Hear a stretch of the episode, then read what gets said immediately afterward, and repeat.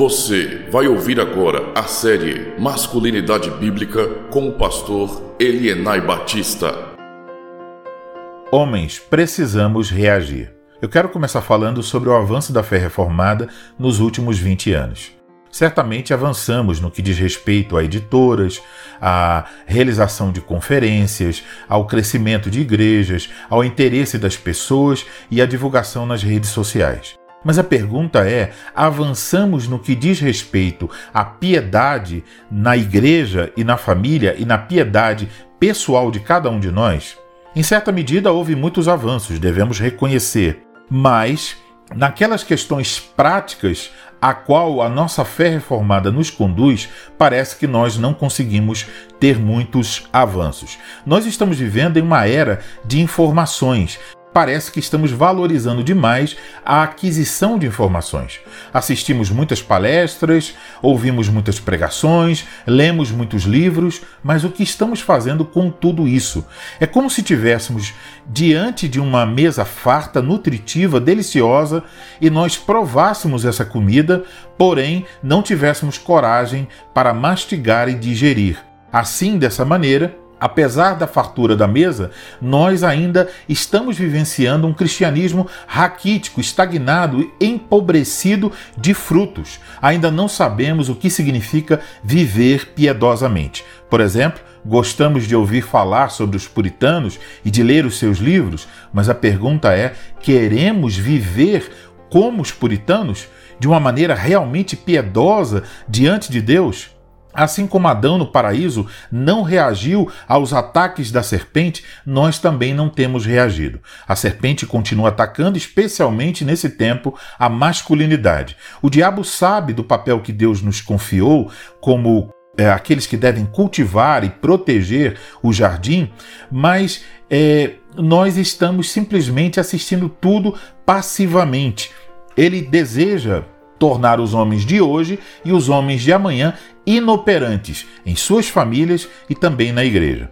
Quando ele quis destruir o povo de Deus no Egito, ele procurou matar os meninos. E da mesma forma, ele está acabando com a masculinidade no presente e a masculinidade futura. Ele está atacando os nossos meninos e os nossos rapazes, que serão os homens, maridos, pastores, diáconos e presbíteros de amanhã. Os nossos meninos e rapazes, em grande parte, estão presos a uma vida fútil, infrutífera, presos à tecnologia, aos jogos e, infelizmente, à pornografia.